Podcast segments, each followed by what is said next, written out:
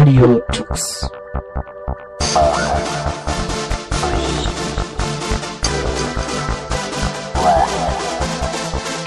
German Linux Radio, the German Linux Radio.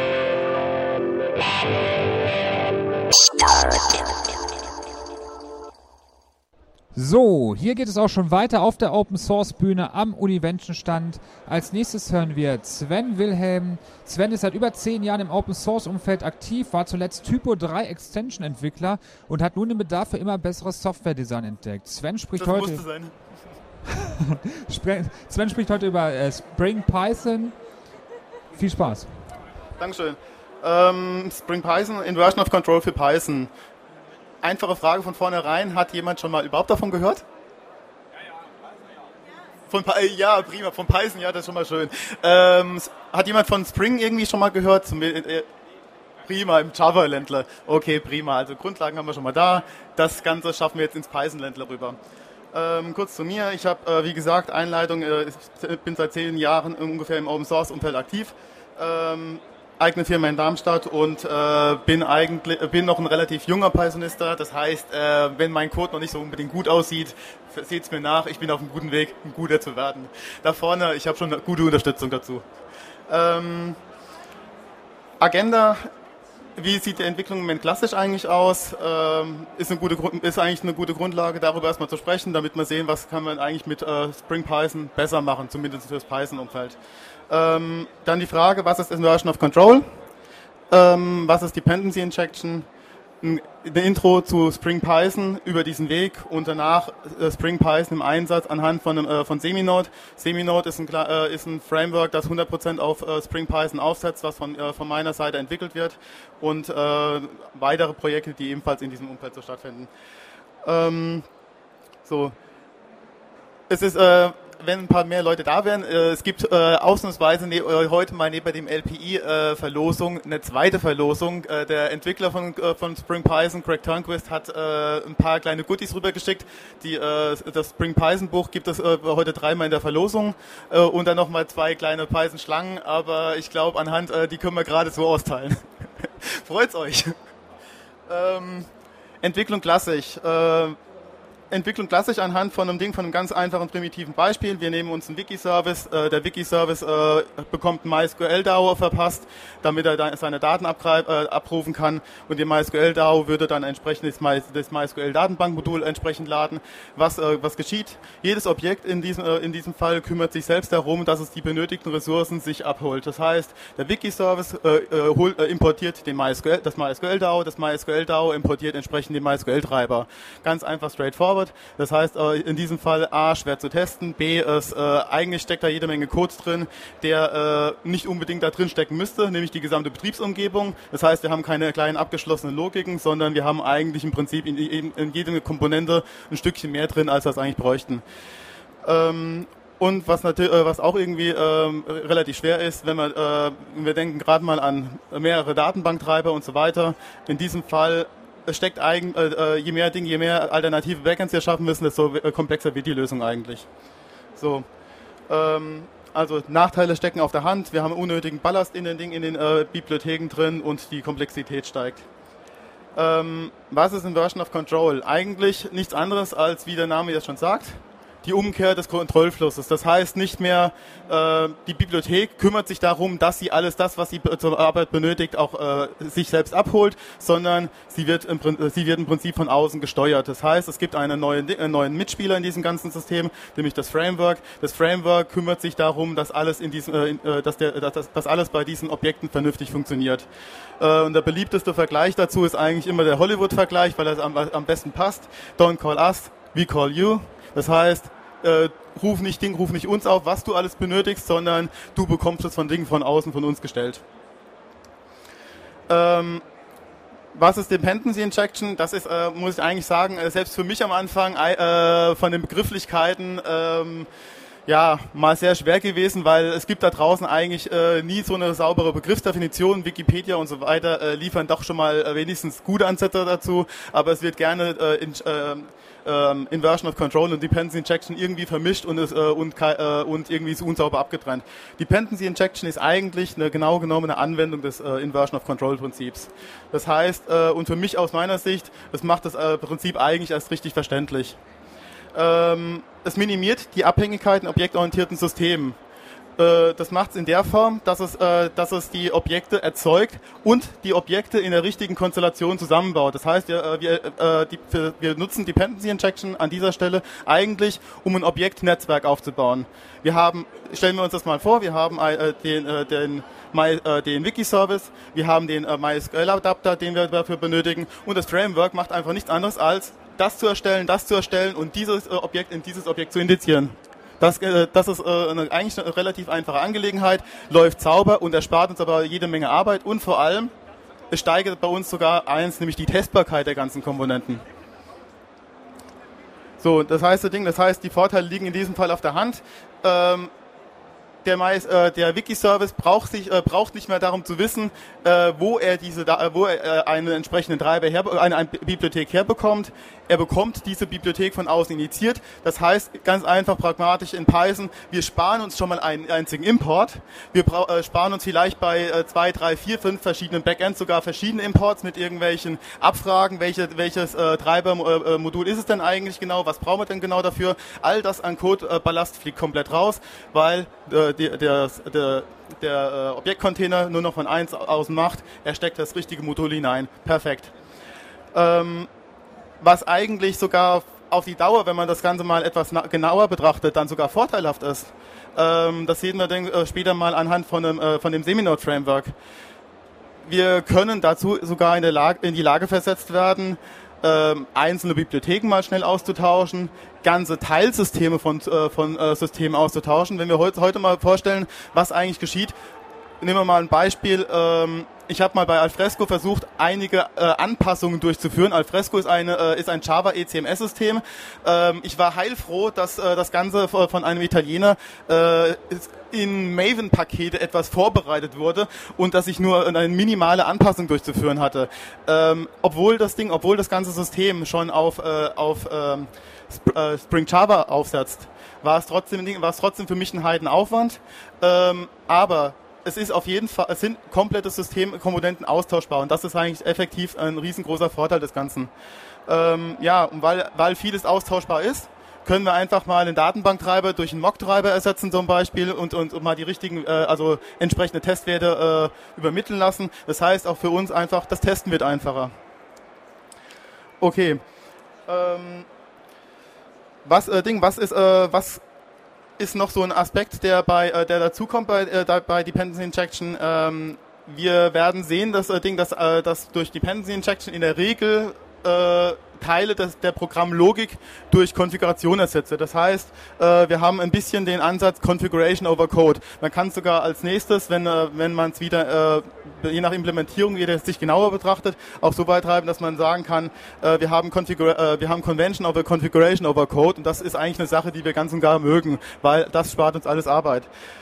Bei größeren Systemen kann es durchaus vorkommen, wenn man, äh, wenn man äh, äh, ähm, äh, Invention, äh, ähm, wenn man äh, Dependency Injection äh, ähm, effektiv nutzt, dass äh, die, äh, manchmal die, etwas, die Übersichtlichkeit etwas leidet, weil es gibt keine wirklichen, äh, keine wirkliche ähm, Richtlinie, wie, wie, äh, wie, wie intensiv man das einsetzt. Manche setzen das nur für ganz kritische Kernkomponenten ein.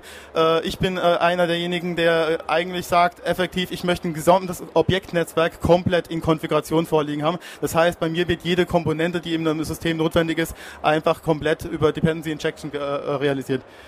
Ähm, was äh, bei Dependency Injection auch noch äh, effekt, äh, wirklich notwendig ist, äh, stabile und zuverlässig implementierte APIs. Es bringt uns nichts, wenn wir irgendeinen Datenbanktreiber oder sonst irgendwas äh, in, in, äh, in eine Servicebibliothek hinein initiieren wollen und die genügt einfach den Anforderungen nicht.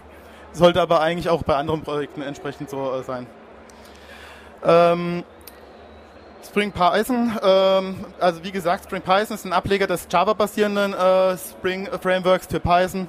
Äh, das wurde äh, 2006 von äh, Craig Turnquist gestartet und äh, wurde zur offiziellen ersten äh, Spring Extension. Äh, Spring Extensions sind nichts anderes als äh, die Extensions, die offiziell unter dem Dach von Spring Source einfach mitverwaltet werden. Das heißt, die genießen einen offiziellen Status, dass das Ganze unter dem Dach von Spring läuft und damit auch eine gewisse Qualität einfach genügt. Äh, mit, bei dem Projekt haben wir, äh, haben wir alle äh, Vorzüge, wir haben alle Möglichkeiten von der Qualitätssicherung. Ähm, die Ding, die Continuous Integration Server, wir haben Ding, wir haben Git Repositories etc. etc.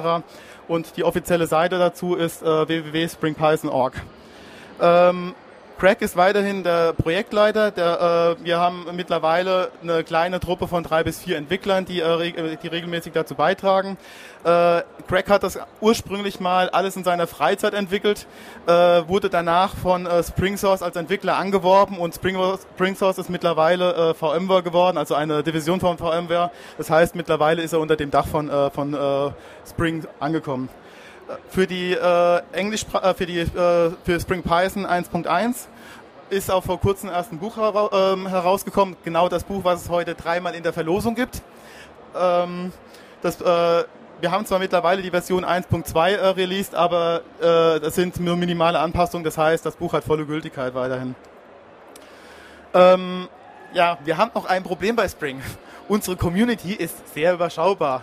Es ist, äh, gibt eigentlich keine technischen Gründe, warum das so ist. Äh, es ist einfach bei uns im Moment noch die Bekanntheit äh, des Projekts, die ein wenig, noch ein wenig leidet. Das heißt, wir arbeiten zwar stetig dran, wir werden jetzt regelmäßiger auf äh, entsprechenden Messen, Konferenzen etwas äh, teilnehmen, aber die Community ist noch etwas weit verteilt. Der eine sitzt in Venezuela, der äh, Crack ist in den USA und äh, wenigstens drei Stück sitzen hier in Europa. Das heißt, ja, es ist noch klein, aber äh, wir hoffen auf Ding, wir hoffen auf Wachstum. Spring Python ist über, äh, das, äh, Python, über den Python Package Index äh, installierbar und es existieren mittlerweile Pakete für äh, die ganzen Debian-Derivate, die wir bei uns in, äh, bei Biot Objects in einem äh, PPA äh, realisiert haben. Das heißt einfach für aktuelles Debian, äh, für Debian Squeeze, apt-get install Python Spring Python und äh, entsprechend ist das Ganze installiert äh, und an der Aufnahme in die äh, Standarddistribution wird gearbeitet. Wir hoffen mal, dass wir das dann entsprechend äh, bei dem nächsten Release von Debian und bei äh, möglichst schon bei dem nächsten Release von Ubuntu, das ja dann etwas früher, etwas früher kommt, schon äh, drin sind. Ähm, erste Projekte sind verfügbar, aber auch meistens nur die, äh, die Eigenprojekte dann entsprechend von den Entwicklern. Wenn man allerdings mal sieht, was es eigentlich für Vorzüge bringt äh, und wie, wie einfach der Start eigentlich mit, äh, mit äh, äh Spring Python ist, ähm, kann man es eigentlich sagen, gibt es eigentlich keine Gründe, warum nicht viele Projekte oder warum nicht jedes Projekt äh, im Kern schon darauf aufsetzt. Ähm, das Framework äh, besteht im Wesentlichen aus den Komponenten, äh, und zwar dem Objektcontainer, schräger Application Context, da gehe ich äh, etwas näher drauf ein, was das eigentlich ist, auf eine Unterstützung für aspektorientierte Entwicklung. Da das äh, überhaupt nicht mein Metier ist, äh, spare ich auch diesen, äh, diesen äh, Block komplett aus. Äh, Greg hat dazu gute Beispiele äh, in der Dokumentation drin. Ähm, aber ich habe ich hab selbst bei uns in der Ding in unserer kleinen Community noch äh, außer Craig niemanden gefunden, der das bisher äh, eingesetzt hat. Ähm, wir haben eine vereinfachte Datenbankunterstützung entsprechend mit drin. Das heißt einfach, äh, dass, äh, dass äh, die Transaktionsfähigkeit, äh, also dass, Tran äh, dass Transaktionen und die da Datenbankzugriffe MySQL und so weiter auf relativ einfache Weise abgehandelt werden. Ähm, Authentifizierung und Autorisierungsunterstützung drin und was gerade Cracks und von, von Darius ähm, was deren beiden Liebling ist, äh, Python Remoting und ich glaube, da bist, äh, hattest du vorhin auch schon ein paar Beispiele irgendwie genannt, wo du äh, vorne beim LPI stand. Ähm,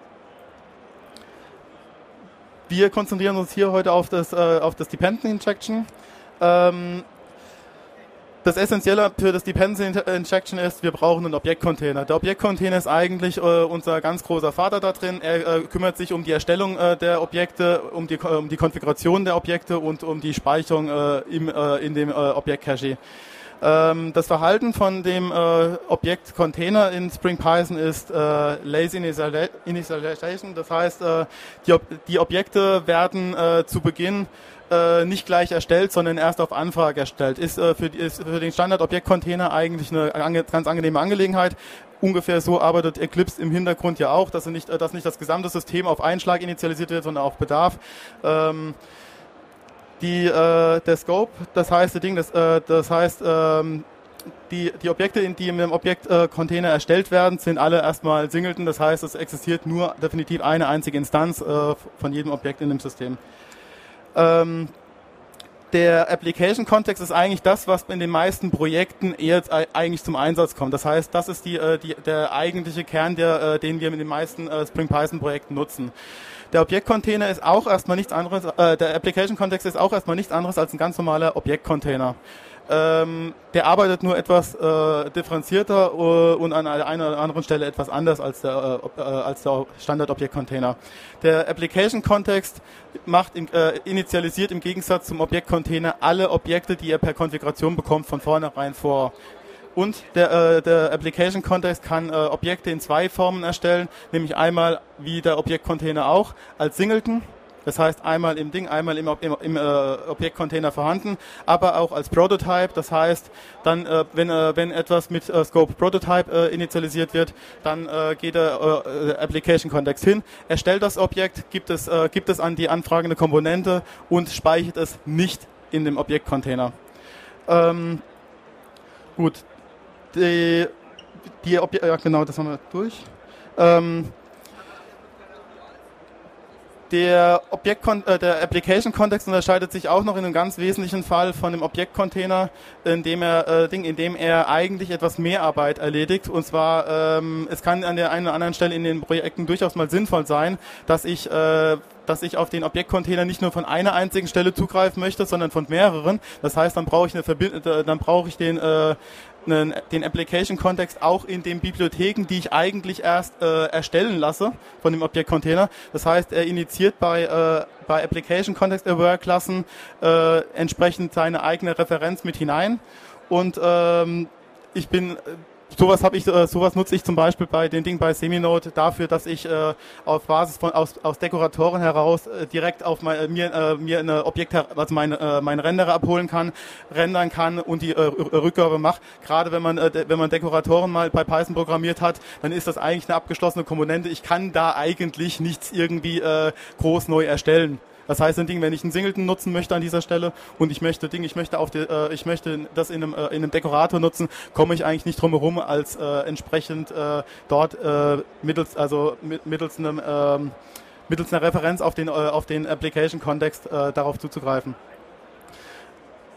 Ähm, weiterhin äh, kann der Ding äh, kümmert das, äh, Applica äh, der Application Kontext sich auch durchaus noch um äh, um äh, Vor- und Nachinitialisierung von, äh, von äh, äh beziehungsweise um äh, um, äh, um vorlaufende und nachlaufende Aufgaben nach einer Objekterstellung. Das kann zum Beispiel durchaus da, da gut sein, dass wenn ich gerade im Bereich von, äh, Remo äh, von Python Remoting äh, einen Dienst starten muss, ich aber erstmal die, äh, das Objekt, also das eigentliche Objekt starte, die Konfiguration dem Objekt übergebe und danach erst den Dienst starten kann, dass, äh, dass solche Dinge, dass solche äh, Konstrukte möglich sind.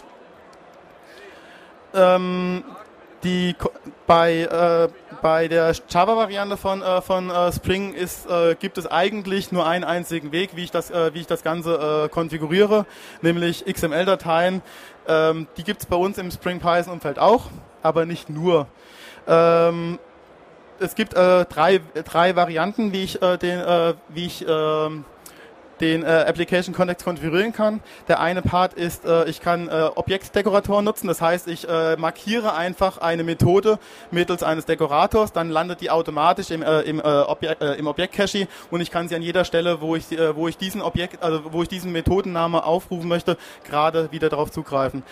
Äh, es gibt die Möglichkeit, äh, mittels, äh, mittels XML-Dateien zu konfigurieren. Es, die XML-Dateien unterscheiden sich sogar nur in einem ganz kleinen, also in ganz minimalem Falle von, Ding, von den Java-Varianten. Bei Java heißt Beans, bei uns heißt Object.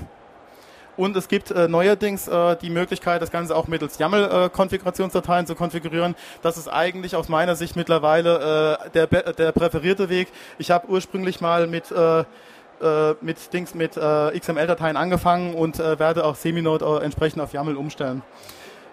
Ähm, ein Ding, ein, äh, ein Projekt, wo, äh, wo Spring Python im Einsatz ist, ist Seminode. Das ist ein von mir entwickeltes Web-Framework, was noch relativ jung ist, was entsprechend ähm, aber Spring Python äh, komplett als Kernkomponente zum Einsatz bringt und äh, mehr oder weniger äh, sich zusammensetzt aus äh, einem Twisted Server, aus dem Spring Python äh, ähm, äh, Framework und darauf aufsetzend spezialisierten Bibliotheken. Ähm, die, das, Ziel von dem, das Ziel von dem ganzen äh, Seminode-System ist es eigentlich, äh, qualitat, äh, qualitative Bibliotheken bereitzustellen, die sich für verschiedenste Arten von äh, Projekten eigentlich zum Einsatz bringen lassen. Also gerade die Vorzüge von, äh, von Spring, nämlich die, äh, nämlich die, äh, die klare, saubere, generische Entwicklung äh, zu nutzen, die Konfigur äh, Konfigurationsdateien, äh, also äh, ähm, Projekte anhand von Konfigurationsdateien zu konfigurieren und dafür entsprechende Projektvorlagen anzulegen, um relativ schnell ein, äh, Projekte wie Wikis, CMS-Systeme und so weiter zu äh, entwickeln. Ähm, äh, Spring Python kann man einsetzen, äh, nicht in der Form ganz oder gar nicht, sondern man kann auch bestehende Projekte, die äh, da draußen existieren, durchaus äh, nach und nach langsam auf äh, Spring Python migrieren.